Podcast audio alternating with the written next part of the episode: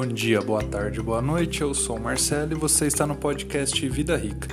No episódio de hoje eu vou falar sobre uma questão que às vezes aflige muitas pessoas que têm imóvel, tá alugado e ficam na dúvida. Deixo ele alugado, recebendo um valorzinho lá que, né, mal cobre os, os custos ou vendo e aplica o dinheiro. Bem, isso vai depender de uma coisa. Minha opinião pessoal, eu sempre deixaria alugado. Por quê? Se você for vender, primeiro, você nunca vai conseguir o valor que você está desejando. Se o imóvel custar, por exemplo, 400 mil reais, vamos dizer, alguém avalia para você, é um corretor de imóveis, uma imobiliária, fala, ah, esse imóvel vale 400 mil reais. Dificilmente você vai vender por 400 mil reais você provavelmente vai ter que oferecer um desconto, então nisso aí já vai perder um dinheiro. Depois você vai ter que pagar custos de transação, imposto de renda, dependendo do caso, taxas em cartório, enfim, toda a burocracia que quem é brasileiro já está acostumado. Logo, esse valor total vai diminuir. E daí, o que vai acontecer?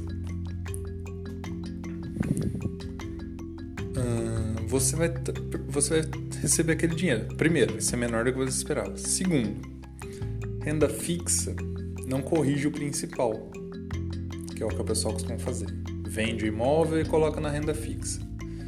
Renda fixa não corrige o principal. Ele rende juros, tal, dependendo do caso tem correção pela inflação. Mas o principal é o mesmo. Se você tivesse 300, 400 mil reais aplicados, vão continuar sendo 300, 400 mil reais.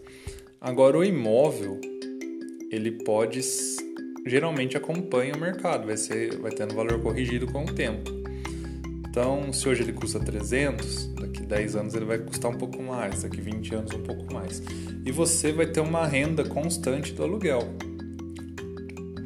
Então, eu, no meu caso, Marcelo, se tivesse um imóvel, não venderia.